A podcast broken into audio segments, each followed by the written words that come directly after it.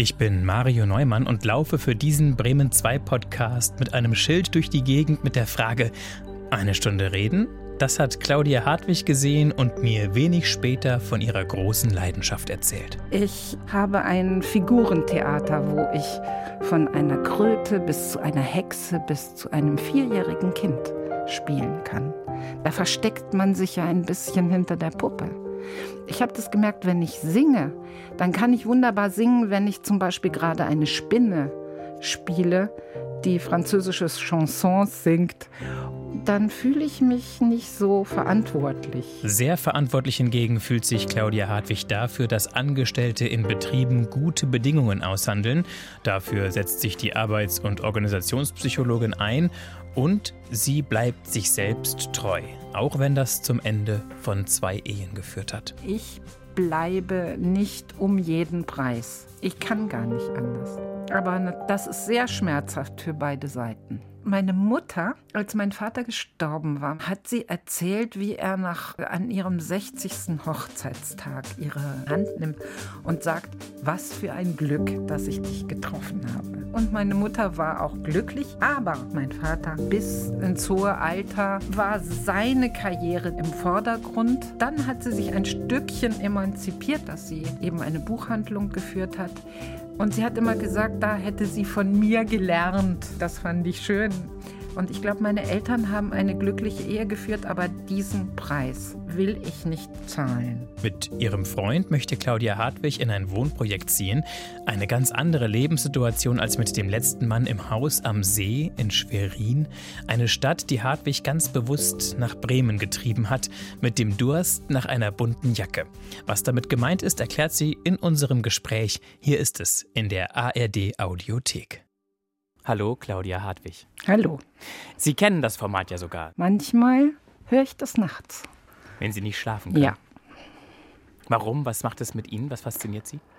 Ja, was mich fasziniert, also die Art der Beziehung, die besteht oder die entsteht durch Ihre Fragen. Und dass eigentlich diese Geschichten, die die Leute erzählen, die sind für mich authentischer und zum Teil spannender, als wenn man irgendwie, was weiß ich, Nicole, vor sich nimmt. Nico, oder Nicole Kidman jetzt irgendwie künstlich ihr Leben aufplustert. Die Geschichten sind echt, sie sind zum Teil wirklich dramatisch. Das stimmt. Hm, zum Glück nicht immer. Zum Glück nicht immer, ja. Also ich kenne Sie fünf Minuten. Ein paar Stichworte habe ich gelesen in unseren Schreibgesprächen, dass wir über ein Wohnprojekt sprechen werden, dass wir über ihre Zeit in Bremen, wie sie sich entwickelt hat, sprechen ja. werden und über das, was sie auch so als Beruf oder zum Broterwerb machen. Mhm. Auch das ist mhm. spannend und ist, glaube ich, mehr als ein Broterwerb, oder? Ja. Ist es eine Berufung? Ja. Ich würde sagen, ja. Oder eine Leidenschaft? Eine leidenschaftliche Berufung. Nein, also ich würde eine Leidenschaft sagen, ja, seit ich Kind bin. Spielen Sie mit Puppen? Ja, also nicht ich spiele mit Puppen, sondern ich spiele Theater. Und Theater hat ja sehr unterschiedliche Formen. Und hier in Bremen bin ich Mitglied des Bremer Playbacks Theaters und ich habe ein Figurentheater seit zwölf Jahren, wo ich von einer Kröte bis zu einer Hexe bis zu einem vierjährigen Kind spielen kann. Das ist das Tolle beim Figurentheater. Man kann völlig unabhängig vom eigenen Körper etwas verkörpern. Wir sind uns über den Weg gelaufen im Bremer Viertel. Es war relativ kalt. Ich schätze so um die drei, vier Grad. Und Sie wollten von A nach B. Sie hatten, glaube ich, was in der Hand. Hatten, Sie kamen vom Bäcker. Ich kam vom Bäcker. Ich hatte Hunger. Was essen Sie gerne? Ich habe mir einen Bagel geholt, weil mich das ein bisschen annervt. In Corona-Zeiten muss man ja viel auch für sich selber kochen und geht selten irgendwie weg. Und manchmal muss es schnell gehen. Weil man sonst schlecht drauf ist, wenn der Hunger zu groß wird. Richtig. Und weil man sich konzentrieren muss. Man muss beim Theater ja, also zumindest beim Figurentheater, Texte auswendig können. Und da muss man auch gut für sich selber sorgen, sonst geht man unter in dieser Zeit. Das heißt, Sie hatten einen ganz normalen Arbeitstag? Ich, ähm, Gibt es ja, den denn? nein, einen normalen Arbeitstag in dem Sinne gibt es für mich nicht.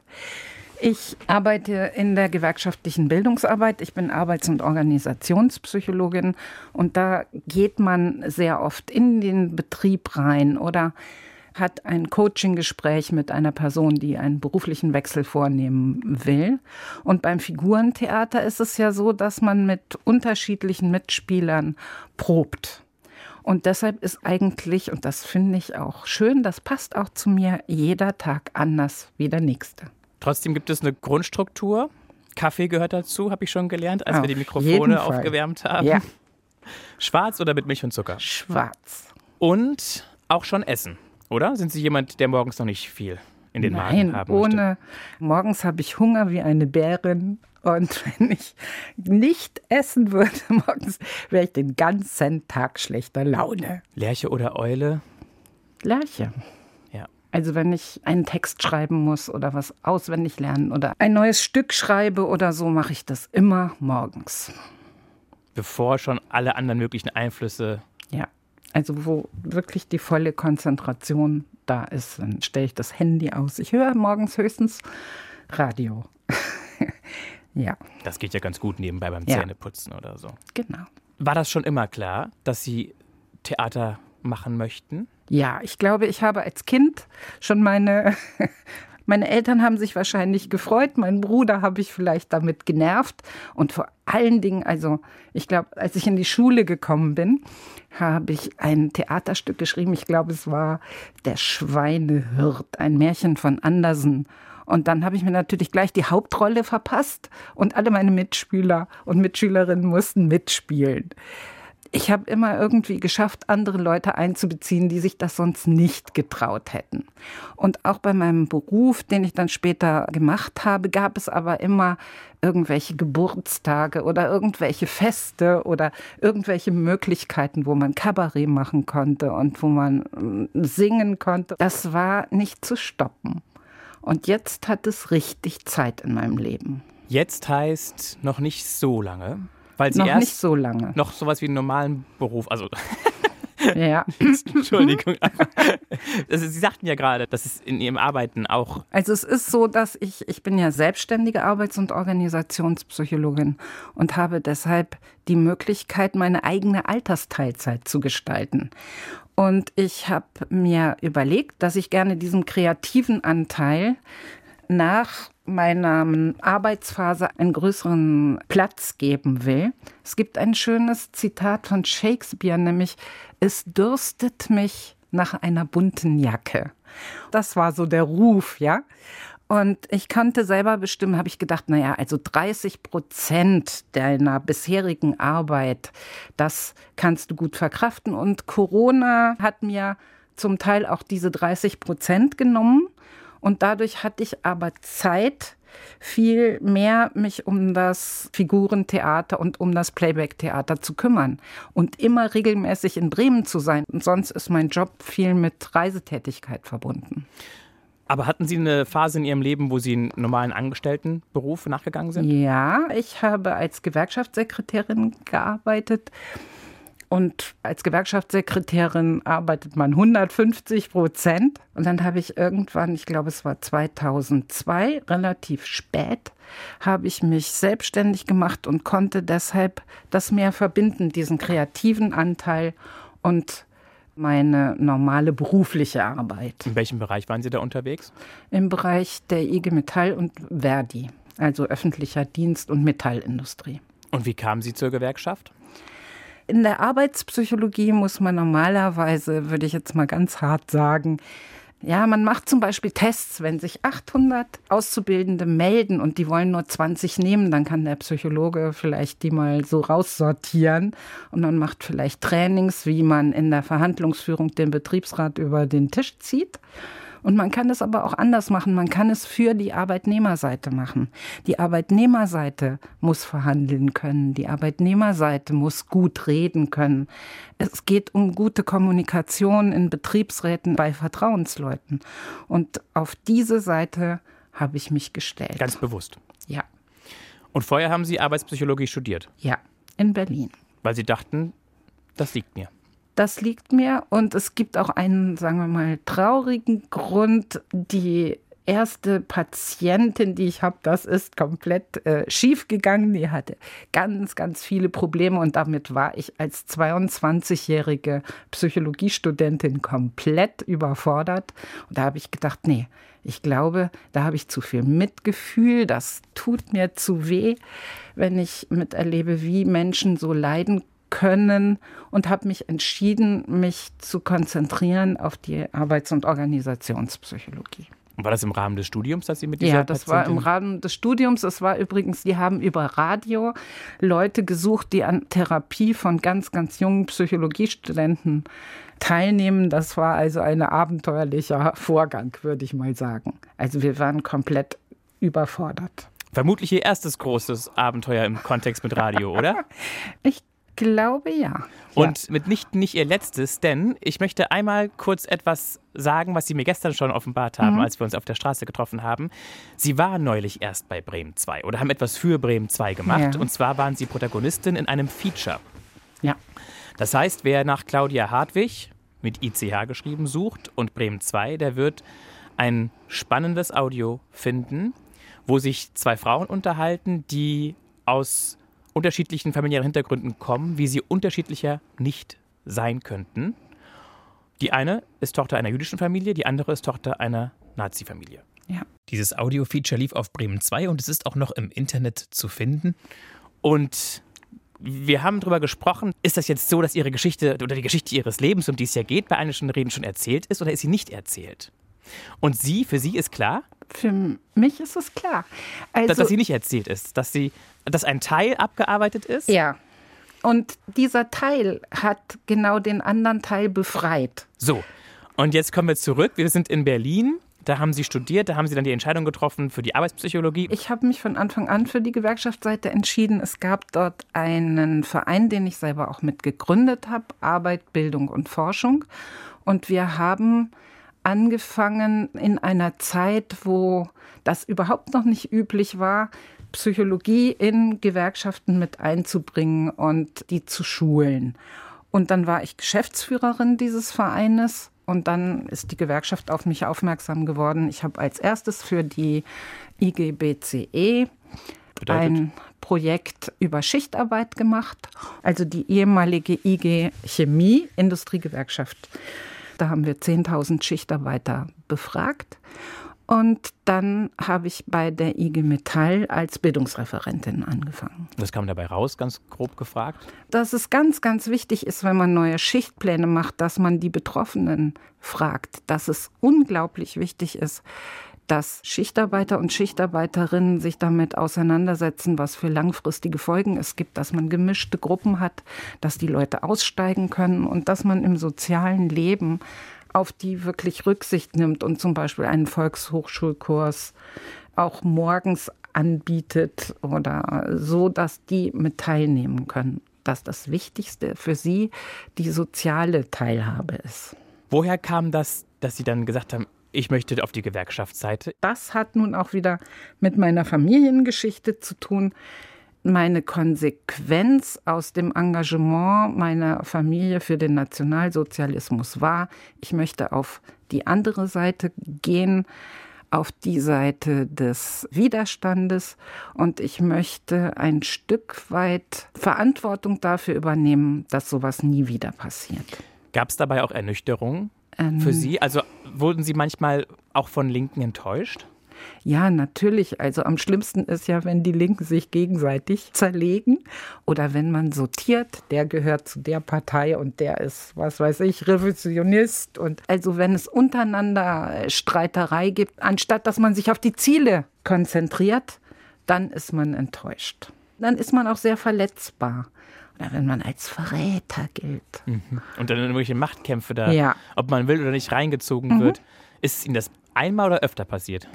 Nein, das ist mir schon öfter passiert, aber als wichtigster Punkt bleibt, dass es immer wieder gelingt, sich mit Sachthemen, also sich zu auf erden. Sachthemen zu konzentrieren, genau, und sich wieder zusammenzuraufen, trotz aller Gegensätze. Und dass man irgendwie sagt, hör mal, worum geht's denn hier eigentlich? Jetzt haben wir schon viel über das, was Es war eigentlich mehr als was Sie beruflich machen. Es war auch was, was Ihre Grundstimmung ausmacht. Gesprochen. Jetzt gucken wir mal in den Beutel mit den kleinen Fragen des Lebens, bitte. Okay. In den oder in den? Das ist der, der seitlich ja, steht. Okay. Wir sind Corona-konform getrennt durch eine Glasscheibe, muss man dazu sagen. Das sind äh, besondere Bedingungen, aber Claudia Hartwig hat schon den ersten Zettel in der Hand. Worüber können Sie lachen? Worüber kann ich lachen? Das ist eine gar nicht so einfache Frage. Also ich glaube erstmal, wenn es gut geht, über mich selber. Also über irgendetwas, was schief geht, was man mit Humor nehmen kann. Ich glaube, das ist eine ganz wichtige Sache. Und ich muss schon das Gefühl haben, wenn ich zum Beispiel im Theater bin oder wenn ich in einem Kabarett bin, dass derjenige in Anführungsstrichen auf der richtigen Seite ist. Ja, also dass es um gesellschaftliche Werte geht, dass es um Menschlichkeit geht. Und dann kann man auch mal ein paar derbe Witze machen oder Scherze machen oder sich gegenseitig hochnehmen. Das bei dem Lachen kommt mir eigentlich nicht mal so, was ich, was mein Lachen ist, sondern das, was ich im Figurentheater am schönsten, am allerschönsten finde, ist das Lachen der Kinder. Einverstanden. Also Sie selber haben schon so ein bisschen so eine ernstere Grundstimmung. Ja. Höre ich da so raus. Ja. Mhm. Ja. Sie lachen nicht so einfach über irgendwas. Nee. Ja. Ich glaube nicht. Das ist besser geworden. Das ist viel besser geworden. Umso älter ich werde, ich glaube, umso häufiger lache ich. Schön. Wie alt sind Sie jetzt inzwischen? 68. Hätte ich nicht gedacht. Tja. Welche Sprache würden Sie gerne lernen? Ich bin schon dabei. Eine meiner Töchter lebt in Israel und ich selber arbeite ja mit Geflüchteten und deshalb ist mir ganz, ganz wichtig, gutes Englisch zu lernen. Und wenn ich jetzt sagen würde, welche Sprache, die ich noch nicht kann, dann wäre das, glaube ich, Italienisch, weil das hört sich einfach hinreißend an. Eine haben wir noch, bitte. Okay. So. Mhm.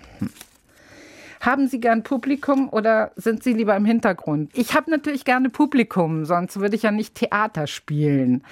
Es ist aber so beim Figurentheater, da versteckt man sich ja ein bisschen hinter der Puppe. Ich habe das gemerkt, wenn ich singe, dann kann ich wunderbar singen, wenn ich zum Beispiel gerade eine Spinne spiele, die französische Chansons singt oder eine äh, Hexe dann fühle ich mich nicht so verantwortlich. Also sind Sie nicht so unbedingt die Selbstdarstellerin, die Rampensau, die vorne nee. als nee, ich also bin's gesehen die, werden genau, will. Mir ja. hilft die Rolle und mir hilft eine Gruppe, der ich vertrauen kann, wo man sich gegenseitig zuspielt, wie man das beim Playback-Theater tut. Es ist dieser Begriff schon so oft gefallen, Playback-Theater. Was genau muss ich mir darunter vorstellen? Die meisten Leute kennen ja vielleicht Impro-Theater. Das heißt, es gibt keinen es gibt kein es Drehbuch. Gibt kein Drehbuch, es gibt keinen Text, es gibt keine festgelegten Rollen. Das Besondere beim Playback-Theater ist, dass die Geschichte von den Zuschauerinnen und Zuschauern kommt. Also wir haben immer ein Thema, nehmen wir mal an, Aufbruch oder Ankommen, Weggehen, Loslassen. Und dann bitten wir das Publikum, eine kurze Szene oder eine kurze Geschichte zu erzählen. Und diese Geschichte wird dann ohne jede vorherige Absprache von vier Schauspielerinnen und Schauspielern auf der Bühne gespielt. Warum heißt das dann Playback? Also weil man es zurückspielt. Man spielt die Geschichte zurück und das wird jetzt aber nicht eins zu eins, dass man genau das spielt, was derjenige oder diejenige gesagt hat, sondern man spielt die Gefühle, den Subtext, was vielleicht nicht gesagt worden ist, aber was trotzdem in der Szene ist. Und das machen Sie wie lange schon? Das mache ich seit zwei Jahren. Und das ist mit das Mutigste, was ich mir in meinem Leben jemals zugemutet habe. Also im reifen Alter nochmal so was Anspruchsvolles zu tun. Was hilft Ihnen dabei, diese Herausforderung zu meistern? Was mir am meisten hilft, ist natürlich die Playback-Gruppe Bremen und Katharina Witte, die das leitet. Da sind 20, 30 Jahre Erfahrung mit dieser Theaterform. Aber für Sie persönlich, warum für sagen Sie, ich stelle mich dieser Herausforderung und ist es, ist es mir nicht eine Spur zu groß? Ich glaube, ich brauche jetzt in meinem nächsten Lebensabschnitt noch etwas, was ich mir niemals zutrauen würde und was ja Spontanität, Einfühlsamkeit und äh, Teamgeist erfordert. Ich kann mir vorstellen, ich frage ich frag Sie, ob es ja? stimmt, dass auch Ihre Tätigkeit im psychologischen Bereich, das Arbeiten mit und an Menschen, Ihnen da sozusagen eine ideale Schule war, um ganz viel über das Wesen der Menschen zu verstehen und zu begreifen. Ja, das stimmt, auf was Sie mich aufmerksam machen. Das hilft mir, also der Umgang mit ganz, ganz unterschiedlichen Menschen, die Notwendigkeit, sich auf jemand einzustellen. Was aber der Unterschied ist, ich muss mich sonst komplett in den Dienst dieser Person stellen. Ich muss zuhören, ich kann mal vielleicht die ein oder andere gute Idee absondern. Und beim Playback-Theater kann ich das auf der Bühne gestalten mit künstlerischen Mitteln, auch mit Musik. Da gehört auch dazu, dass man mal einen Song, was weiß ich, I Can Get No Satisfaction mal raushaut. Also es ist auch etwas, was bisher gefehlt hat. Man reagiert komplett aus dem Bauch raus. Bei guter Übung ist klar. Wie kam es, dass Sie nach Bremen gekommen sind? Also sind wir die ganze Zeit noch in Berlin gewesen oder haben Sie unterschiedliche Orte gehabt, an denen Sie gewirkt, also, gelebt, gearbeitet haben? Ich bin in meinem Leben, glaube ich, schon zehnmal, habe in zehn verschiedenen Städten gewohnt.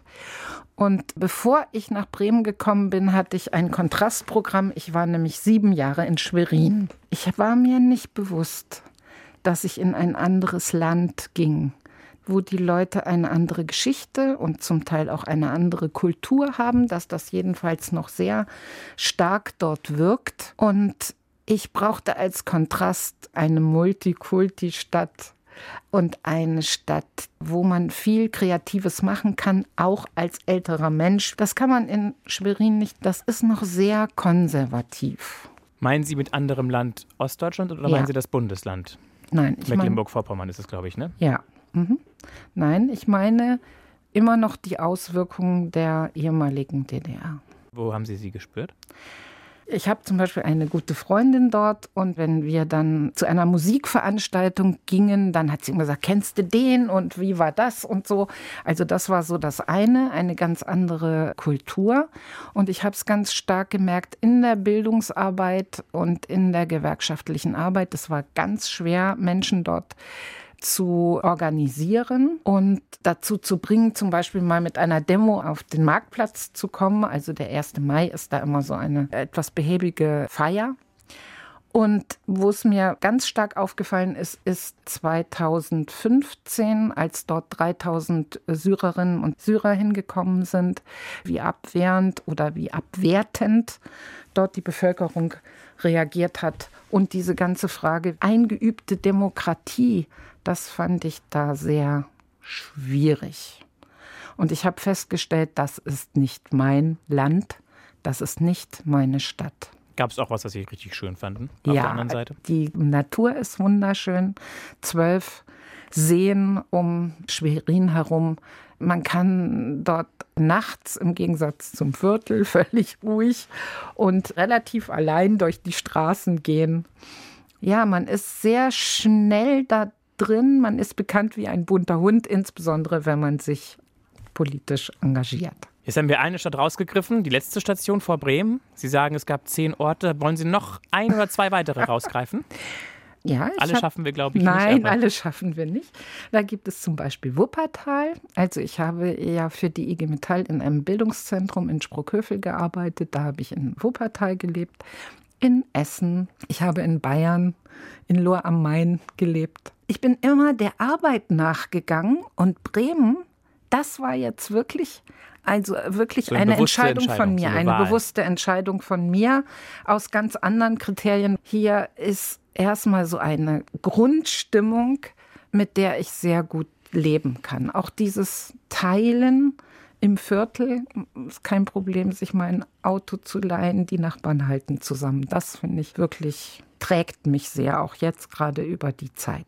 Erlauben Sie mir noch eine Nachfrage. Ja. Dieses Zugvogeldasein, war das vorgegeben durch den Arbeitsrhythmus als Gewerkschaftssekretärin oder entspricht das auch ein bisschen oder entsprach das Ihrem Wesen oder war das auch so eine Art Suche oder? Ich glaube beides. Also natürlich bin ich immer dahin gegangen, wo es dann Arbeit gab oder wo mein Mann hin versetzt wurde. Aber es entspricht mir auch ein Stück weit. Und als ich hier nach Bremen kam, habe ich in einem bekannten Möbelgeschäft, da stand, Willkommen, um zu bleiben. Hier bewegt sich was. Und das hat mich sehr angesprochen. Ich habe eine tiefe Sehnsucht, hier zu bleiben. Anzukommen. Ja. Fuß zu fassen und Genau. nicht mehr wegzugehen. Ja. Was macht Weil ihr? ich mich hier fühle wie ein Fisch im Wasser. Schön. Ja. Was macht Ihr Mann? Das, über was ich gerade geredet habe, das ist mein ehemaliger Mann. Ich habe aber einen neuen Freund. Gerade eine neue Liebe. Auch das noch. Ja, Dann schimmert das Wasser, in dem Sie sich gerade so wohlfühlen, auch noch ein bisschen. auf jeden In Fall. rosa oder auch mal in Türkis. In Es besonders klarem glitzert. Türkis. Ja, Und wollen Sie sagen, was der ehemalige Mann war oder ist das egal? der eine war in der Verbraucherzentrale NRW Energieberater und der andere war Informatiker. Und die wurden versetzt. Die wurden versetzt, beziehungsweise nach Schwerin sind wir dann gegangen, weil wir so den Traum von Haus am See hatten. Aber Haus am See ist eben nicht alles. Sie sind viel gereist, Sie haben oft die Kisten gepackt, nicht die Koffer, aber zu uns gehört der Koffer bei einer Stunde reden. Ja. In den dürfen Sie jetzt reinschauen. Da sind zwölf Gegenstände drin. Und Ja. Sie dürfen sich für einen entscheiden und dann äh, kurz erzählen, warum es dieser Gegenstand geworden ist und kein anderer. Ich setze die Weltkarte in der Hand. Ja. Vorher habe ich schon die Untertasse gehört, die zerbrochene. Ja. Und ich schwanke zwischen dem Dino Ein und der. Welt. Ja, und der, also der Stofftier-Dino, der würde sich, glaube ich, sehr freuen. Ja, gut. Okay. Der wurde noch nie ausgewählt, Frau Hartwig. Okay. Mhm. Der hat heute Premiere.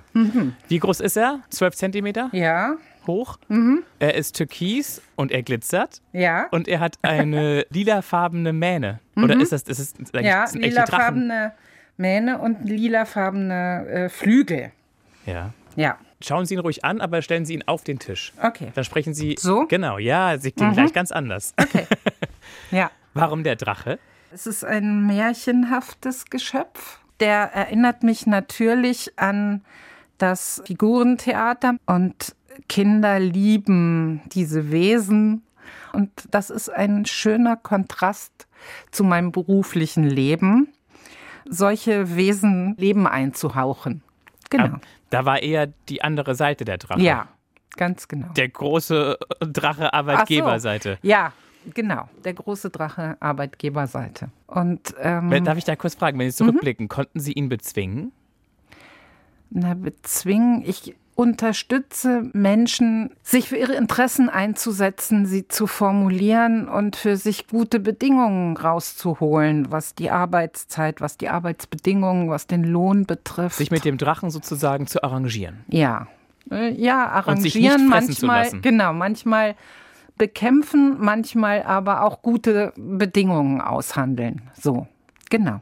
So eine Art Spielregeln. Wobei es natürlich auch, es gibt sehr können. charmante, sehr vernünftige, gute Arbeitgeber. Ich möchte jetzt nicht sagen, dass alle Drachen sind, ja, oder dass man die so verteufeln sollte. Aber es besteht einfach ein Interessenkonflikt und es besteht die Notwendigkeit, sich für gute Lebensbedingungen einzusetzen. Für die Menschen, die mit Arbeit ihr Geld verdienen.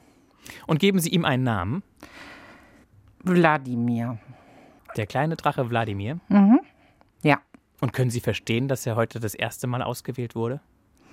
Er, er guckt ein bisschen traurig. Vielleicht war das den Leuten zu albern. Wollen Sie ihn Oder fragen? Sie Vielleicht halten- sagt er es uns. Okay. Es gibt beim Puppenspiel ein besonderes Spiel, das heißt Personal Doll. Da lässt man das ins Ohr flüstern, Ah, dass okay. er deshalb so ein bisschen traurig guckt, weil er bisher noch nie ausgewählt wurde. Ah. Obwohl er doch, er ist natürlich ein bisschen süß, äh, ein so bisschen. Große Augen, ne? Ja, so große Augen ist ein bisschen süß und deshalb, es gibt ja bei Jim Knopf einen sogenannten Halbdrachen. Und der Halbdrache ist auch immer so ein bisschen traurig, weil er von den Drachen nicht so richtig anerkannt wird, weil er jemand ist, der von den großen Drachen auch ein Stückchen ausgegrenzt wird.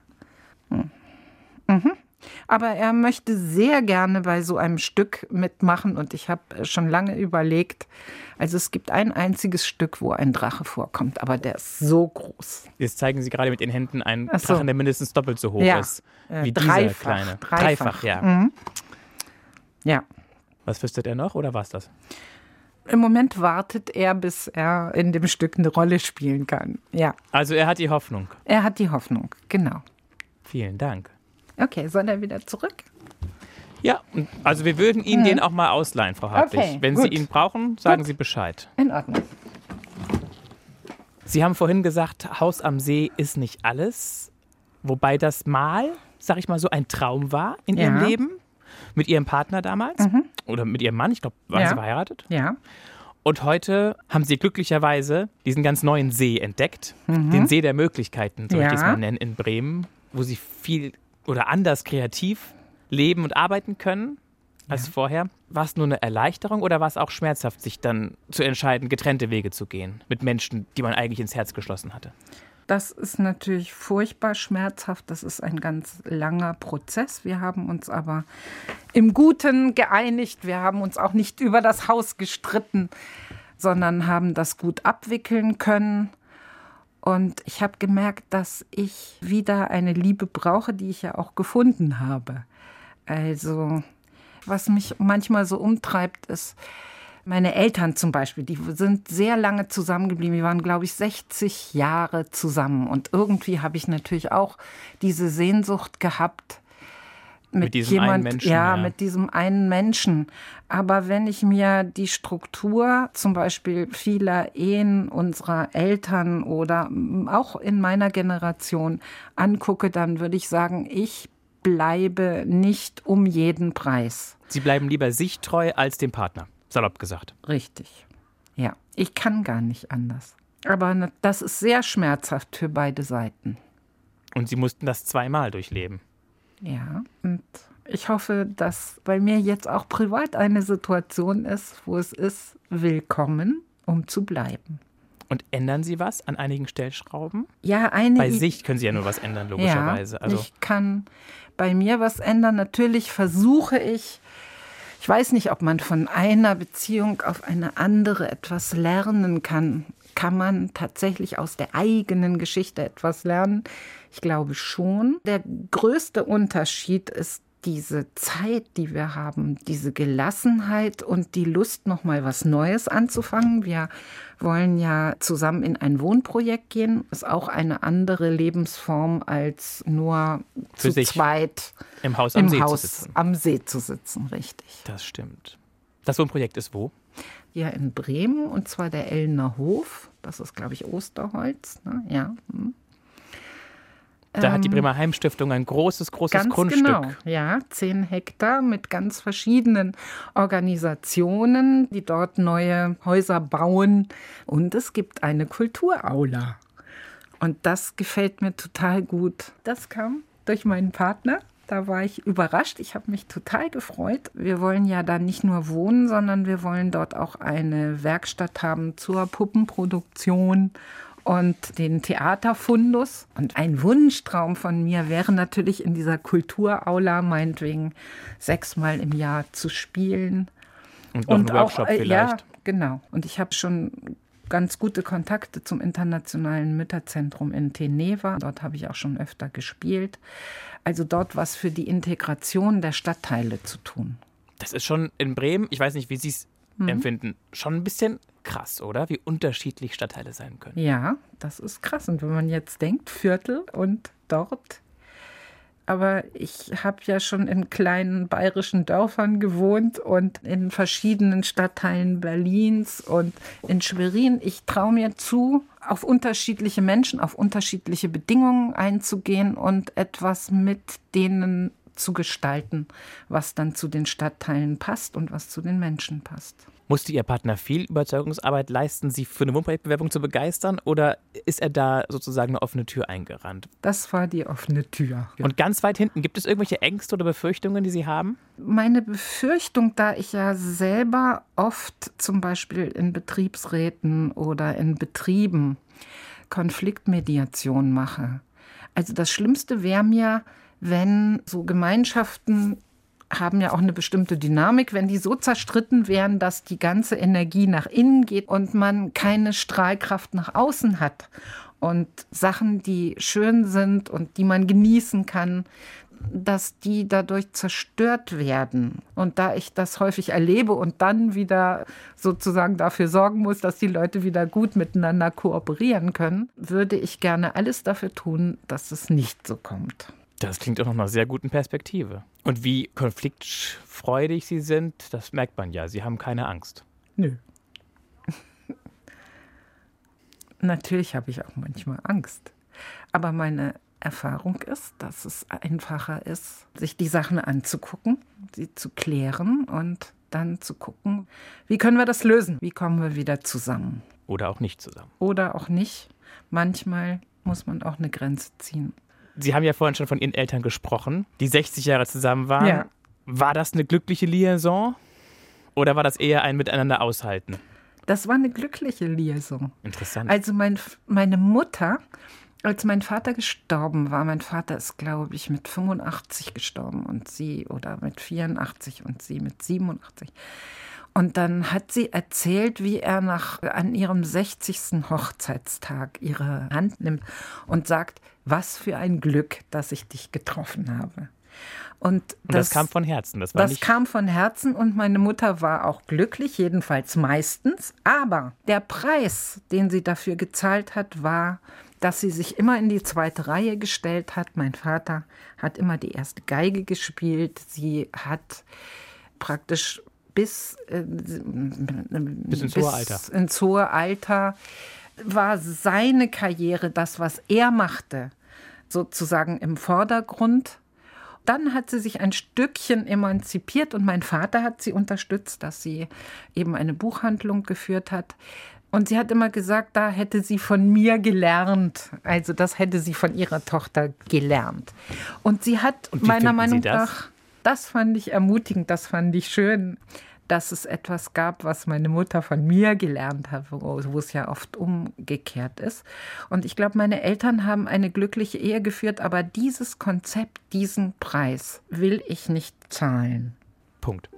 Sehr gut. Punkt. Sehr gut. Jetzt okay. kommen wir zu den großen Fragen des Lebens. Okay. So. Sie dürfen wieder drei Fragen ziehen und dann gucken wir mal, okay. was kommt. Wenn Sie das Leben bis hierhin noch einmal leben könnten, an welcher Stelle würden Sie anders abbiegen? Oh, ha. Ja, das sind die großen Fragen. Ja. Frau Hartwig, es tut mir leid. Ah, etwas weiß ich schon. Also einerseits würde ich gerne sagen, alle Abbiegungen hatten ihren tieferen Sinn. Und ich fühle mich im Moment gut und wie ein Fisch im Wasser und deshalb stimmt das schon. Sie fühlen sich nicht fehlgeleitet? Nö, so. ich fühle mich nicht fehlgeleitet. Man sagt ja immer, Umwege erhöhen die Ortskenntnis. Aber ich würde, glaube ich, heute lieber einen anderen Beruf gemacht haben. Ich hätte gerne lieber einen kreativen Beruf gehabt. Ich hätte gerne früher mir mehr Zeit dafür genommen. Für Theater? Ja, für Fantasie. Aber ich glaube, das ging nicht. Es musste erstmal meine Familiengeschichte und meine Auseinandersetzung damit abgearbeitet werden. Aber wenn ich heute noch mal frei wählen könnte, würde ich sagen, hättest du doch was leichteres, was kreativeres, was gemacht, wo ich die Frage, worüber lache ich, äh, leichter hätte beantworten können. Die Abbiegung wäre da gewesen, wo Sie sich entschieden haben, ich studiere Psychologie. Ja. Da hätten sie quasi abbiegen können und sagen, ich studiere Theaterwissenschaft oder mhm, Dramaturgie richtig, oder ja. gerne Schauspielschule. Ja, zum Beispiel. Okay.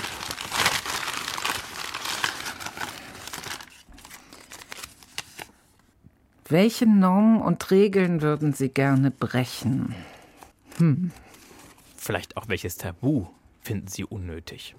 Das Tabu des Sterbens finde ich unnötig. Also nicht unnötig, es ist natürlich nötig, aber ich finde gut, dass ja in der, es gab, glaube ich, auch ein, zwei Beiträge, wo das in dieser Sendung angesprochen wurde. Ich glaube, dass die Auseinandersetzung mit dem eigenen Tod und dem Tod von Angehörigen ja, ein, ein wichtiges Thema ent, entmystifiziert werden müsste, normalisiert werden müsste. Mit dieser Norm würden Sie gerne brechen, dass Richtig. man da einfach, dass, dass man das äh, totschweigt, solange ja. bis es halt dann irgendwann eintritt. Ja, und dann ist man ganz verwundert. Das Zweite ist natürlich, ich habe als Gewerkschaftssekretärin oder auch als Bildungsreferentin arbeite ich in einer sehr männlichen Umgebung. Und sozusagen die Tabus zu brechen, dass Frauen eben eher dienend sind, dass in einem Team immer eher der Mann der Boss ist und die Frau dann so ein bisschen Assistentenposition einnimmt dass Frauen nicht in gleicher Weise sich äußern und für etwas einsetzen können. Also ich bin jetzt gestolpert über was würde ich gerne brechen, das breche ich gerne. So, ja. Natürlich juckt es mich nochmal zu wissen, warum dieser erste Punkt. Gibt es da irgendein Schlüsselerlebnis? Gibt es da irgendwas, was vorgefallen war, wo Sie sagen, da hat es mich total genervt oder verwundert oder da habe ich es als so unnötig wahrgenommen, dass es diese Norm gibt, dass man sich mit dem Sterben nicht ganz normal wie mit dem Einkaufen gehen beschäftigen kann? Wenn man in ein bestimmtes Alter kommt, muss man ja Abschied nehmen von Freunden, von den eigenen Eltern oder von Verwandten. Und da merke ich immer dieses Schweigen, diese Überraschung, auch dass sich Menschen nicht richtig darauf vorbereiten. Also ich erinnere mich an die Situation mit meinem Vater, der sich für völlig unbesiegbar gehalten hat und sehr verwundert war, das kam eigentlich nicht vor. Und ich glaube, dass es uns allen leichter fallen würde, wenn wir öfter auch mal über diese Abschiede reden würden, darüber, was wir uns da wünschen. Nur dann merke ich, dass das bei Ihnen ein Tabu ist. Meine Töchter möchten sich nicht damit auseinandersetzen. Sagen, ja, ja, Mama, möchte ich gar nicht hören, das tut mir zu weh.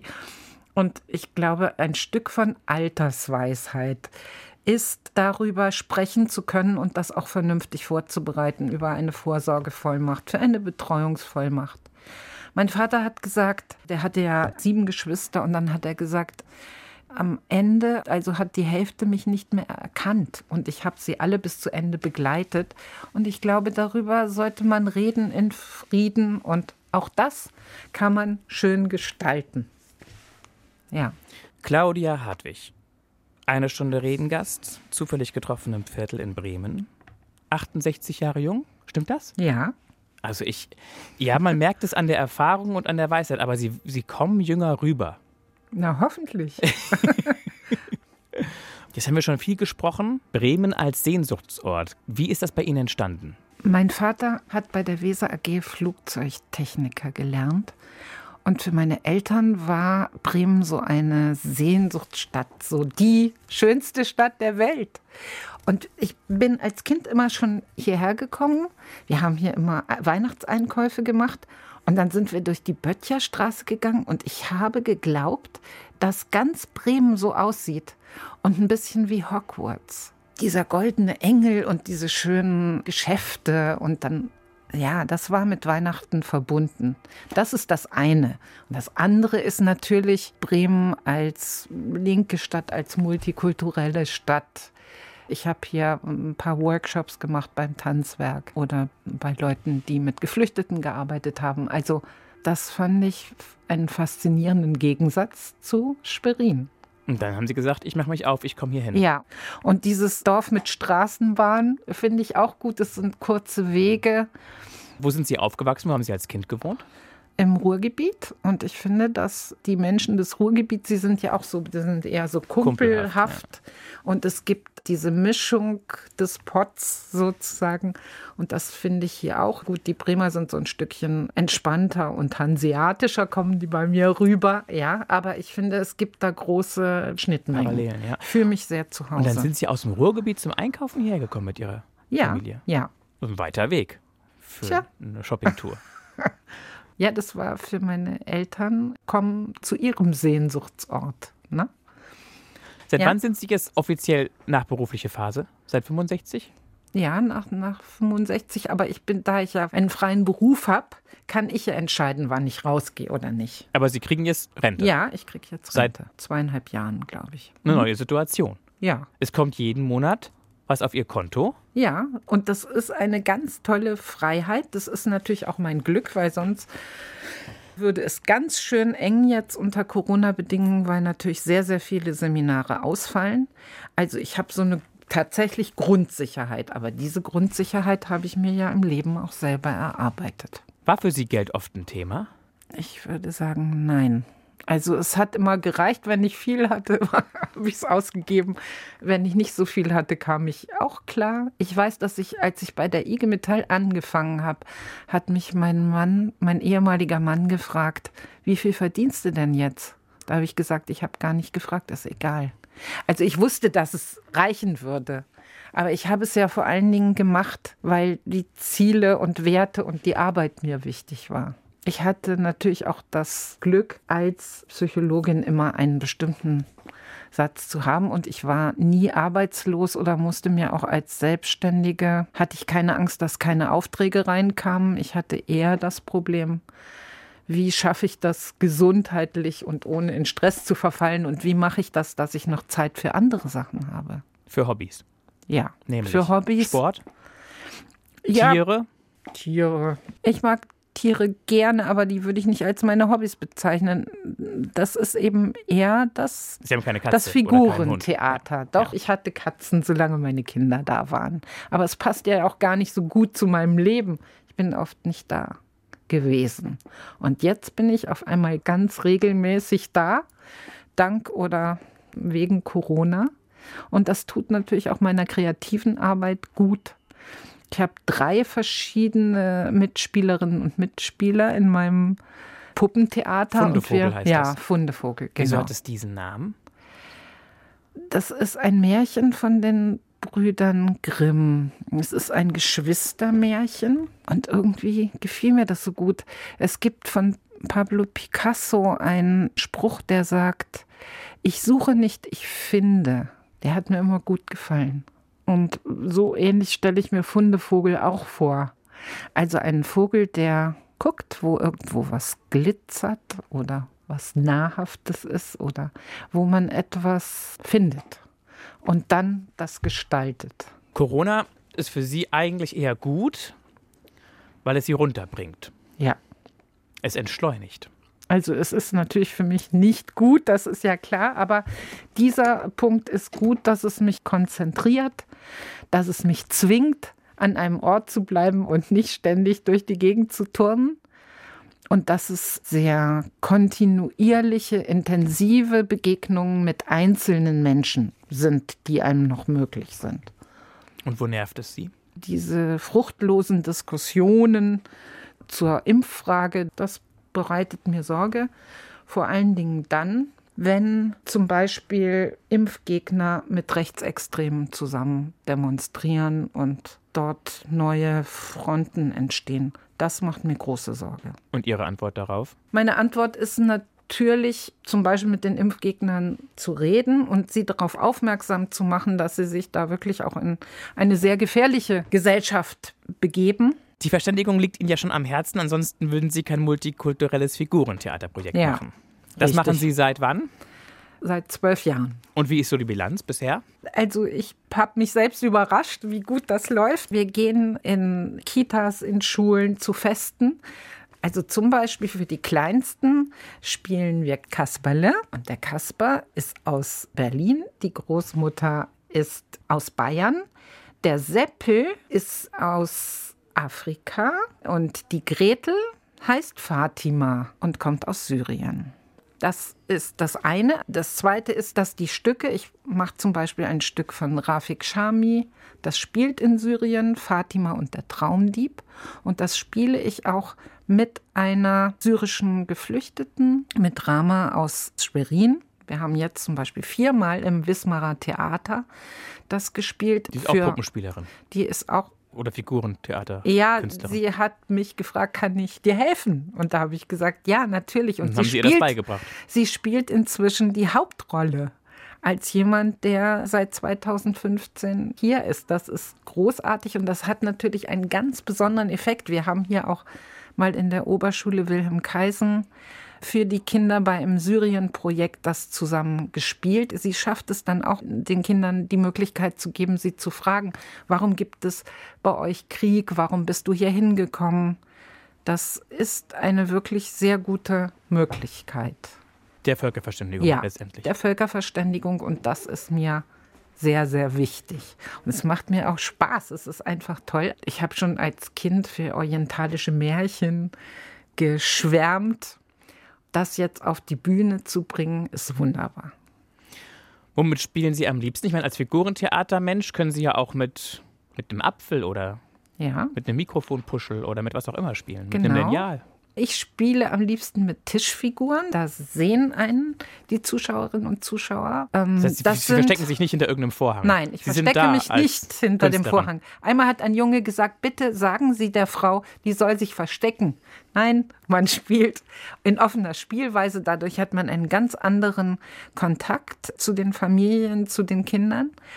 Und das sind Puppen, die eine Puppenbauerin in Berlin, äh, Doris Gschwandner zum Beispiel, für mich herstellt.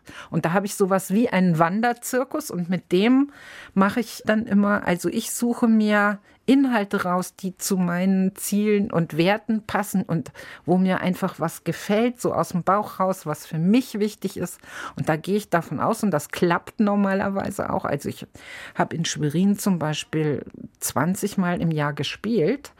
Was mich interessiert, was mich berührt, berührt dann auch andere. Und woher können Sie es das habe ich schon als Kind gelernt. Ich habe, meine Patentante hatte eine Kunst- und Bücherstube. Und da war ich immer in Ferien und wenn ich dann ihr geholfen habe im Laden, manchmal war sie, glaube ich, gar nicht so glücklich darüber, hat sie mir immer eine Kasperpuppe geschenkt. Und deshalb habe ich schon als Kind Aufführungen für andere Nachbarskinder gemacht. Und dann habe ich, das war glaube ich 2010, in Bochum jedenfalls gibt es einen Figurentheaterkolleg, wo man vier Monate sich ähm, ausbilden lassen kann. Ausbilden lassen kann. Das, das ist eigentlich eine Vorbereitung für das Studium von Figurentheater. Aber man kann dann Zusatzkurse machen und man lernt natürlich am meisten davon, dass man ein Stück spielt. Du musst spielen. Dadurch lernst du am meisten. Und das würde ich auch sagen. Ich hole mir oft professionelle Regisseure, Regisseurinnen dazu. Aber man lernt, indem man spielt. Also ich habe das erst aufgegriffen, als meine Kinder groß waren und ich saß eines Tages im Publikum auf einer Schulaufführung und die eine Tochter von mir, die später Schauspielerin geworden ist, hat in einem Musical mitgespielt und die andere hat den Bolero von Ravel getanzt. Ich saß da im Publikum, klatschte und dachte, ich möchte auch auf die Bühne. Ich möchte keine Mutter sein, die nur ihre Kinder beklatscht oder sich an ihren, also ne, Postkarten ja, ja. rum, guck mal, was meine Tochter macht, sondern ich muss etwas finden, was ich noch machen kann. Und was kann man denn machen, wenn man 50 oder 55 ist? Aber zum Beispiel Puppenspiel und Playback-Theater, das kann man machen. Es dürstet mich nach einer bunten Jacke. Das war's. Wenn wir so den Strich ziehen, liebe Claudia Hartwig, und sagen 68 Jahre, das ist so die Geschichte meines Lebens. Wie würden Sie es zusammenfassen? Es hat schon viel mit Werten zu tun bei Ihnen. Ja. Ich glaube, auch aus einer schwierigen oder schweren Geschichte kann etwas werden, was hell wird und Licht und man kann gerade, wenn man kreativ ist, das verbinden. Also ich mache ja jetzt nicht Prinzessin Lillifee, ich mache Rafik Shami oder Astrid Lindgren. Lotta zieht um. Also was ich auswähle, hat schon sehr viel mit meinem Lebensweg zu tun. Aber ich muss mich nicht mehr zwanghaft mit ja, traurigen oder dunklen Schatten beschäftigen, sondern ich kann das transformieren. Und ich kann in einem im reiferen Alter von 68 auch noch mal etwas finden, was mich fasziniert, was mich auf die Bühne bringt. Das muss nicht perfekt sein. Das muss gut genug sein und es soll auch einen Sinn für andere haben. Also ein Leben mit Effekt. Vom Anfang bis zum Ende. Ja. Vielen Dank, dass Sie sich Zeit genommen haben für dieses Abenteuer. Eine Stunde reden. Danke.